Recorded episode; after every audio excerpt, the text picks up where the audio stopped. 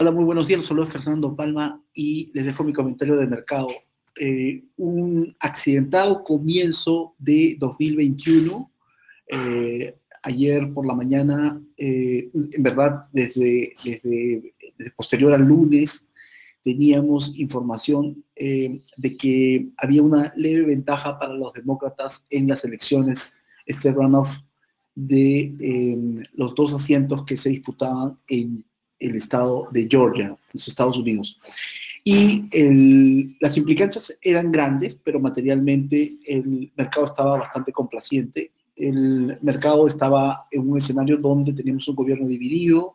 el Senado en control de los republicanos, la Cámara de Representantes en control de los demócratas y obviamente la Casa Blanca también en control de los demócratas. Y básicamente esto era una, una elección que en el papel no revestía un riesgo para los mercados, pero sí efectivamente tendríamos esto que podría ser la ola azul, sí tendríamos impactos donde se iban a ampliar los rendimientos por activos de riesgo, se iba a ampliar probablemente una tendencia eh, a la baja en el, dólar y obviamente se iba a tener esta eh, percepción de que en adelante se iban a tener fenómeno denominado reflation, que básicamente es una, una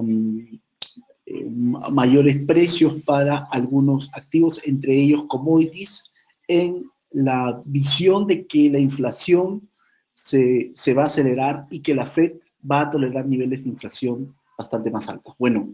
ayer temprano por la, por la mañana se tenía, se proyectaba como, como ganador a por lo menos uno de los asientos de los demócratas, en el, en el, proceso de Georgia. Luego ya vino el, el, mayor reconteo y se tuvieron la confirmación de los dos asientos, el mercado empezaba a acelerarse. Obviamente eh, se, esperaba pues, que el movimiento inicial fuera eh, que tendríamos tasas más altas, es decir, expectativas de inflación más altas eh, a través de medidos por la curva de renta fija, que es la break-even,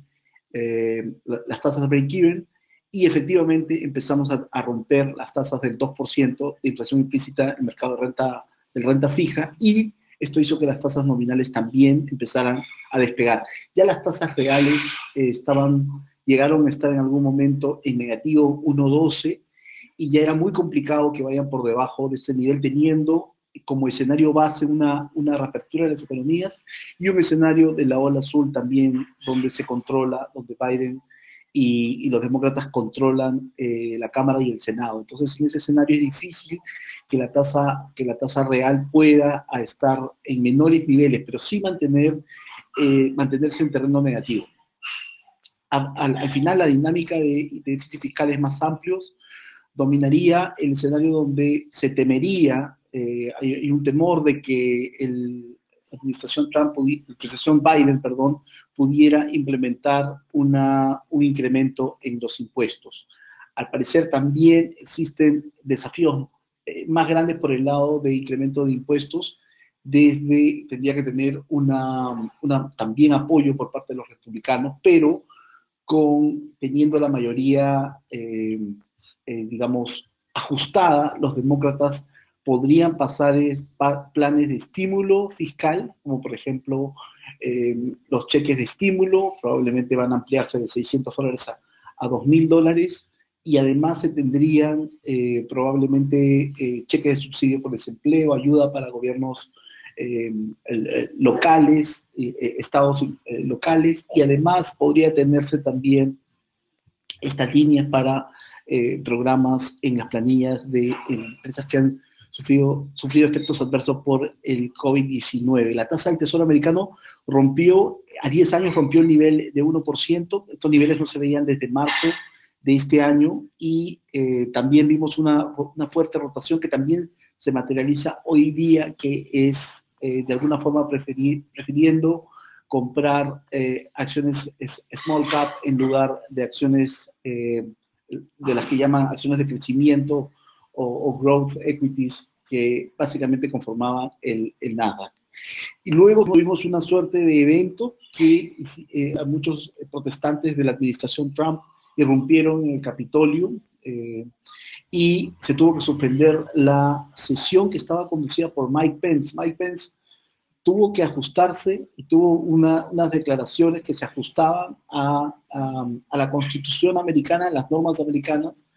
y eh, lo que iba a hacer era conceder la certificación por parte del Congreso de la victoria de Biden. Esta era como la última barricada posible de, pelea que podía dar eh, la administración, o digamos, en este caso ni siquiera administración, sino Donald Trump, que se eh, se encargó luego de las elecciones del 3 de noviembre de desacreditar los resultados, de, de alguna forma levantar, digamos, sin gran cantidad de pruebas en diferentes cortes y, en, los jurados de elección, que las elecciones habían sido fraudulentas. Entonces hubo una mayoría, mayoría importante de protestas y tuvo que tuvo que darse un toque de queda en Washington y al final eh, se controló las protestas y los congresistas tuvieron que regresar a Capitolio y votaron efectivamente ya muy tarde, ayer por, eh, la noche, la certificación del Congreso hacia la victoria de eh, Biden. también Trump a través de Escabino, un portavoz, comentó que aceptaba los resultados y que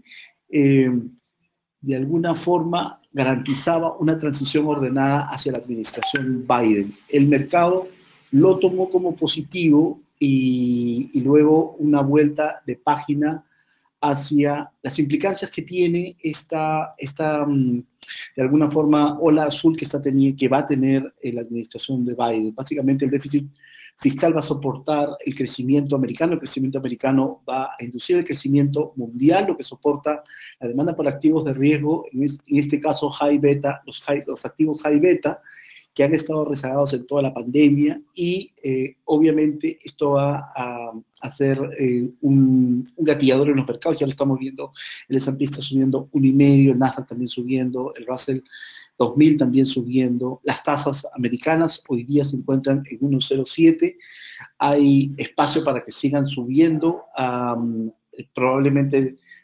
el nivel de tasas que el mercado esté mirando en adelante sea 1,25, 1,30, que fueron máximos no vistos desde inicios del año 2020, marzo del 2020, esa tasa es, clave antes de ver niveles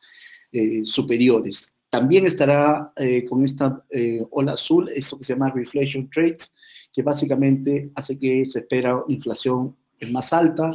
con los déficit fiscal, mayor emisión de papel. Esto va a hacer que eh, los participantes probablemente se, adelanten comprando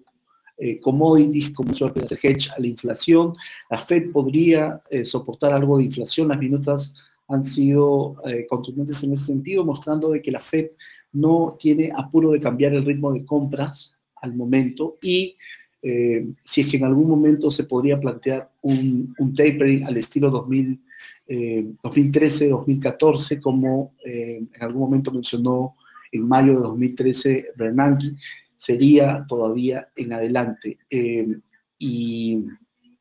y, obviamente esto, esto viene a raíz de los comentarios del de presidente de la FED, de Atlanta Post que se refirió específicamente que si el rollout de las vacunas era muy acelerado, podría tenerse un tapering adelante. Hoy día Harker acaba de decir lo contrario, que hablar muy rápido del tapering podía generar un tantrum, un movimiento muy fuerte en el mercado y eso podría ser negativo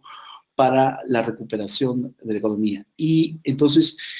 eh, esto es lo que estamos viendo, estamos viendo eh, una demanda por activos de riesgo y recientemente hemos tenido una, suerte de take profits en, la posición larga de dólares a nivel mundial, a pesar de que todos, los, todos estos factores están alineados hacia una debilidad del dólar. Este, la, expectativa también de déficit fiscal lleva hacia adelante a pensar que la Reserva Federal podría adelantar de alguna forma el retiro del estímulo, y, esto es también una, variable que está dando la vuelta, es decir,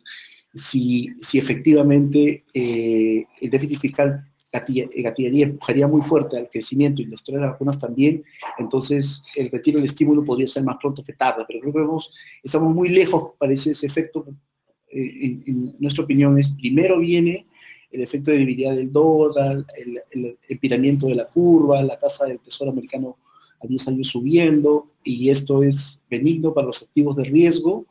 Eh, y, y, luego, entrado discusión sobre tapering, podríamos estar hablando de, una, de un golpe hacia, hacia las monedas y, y, y regreso nuevamente a la demanda, a la demanda de dólar. En el momento nos parece un momento más táctico esta demanda de dólar. En la región también estamos viendo una demanda de dólar que también tendría su correlato con la historia de las tasas más altas que está empezando a subir y la, historia es, la historia es sencilla.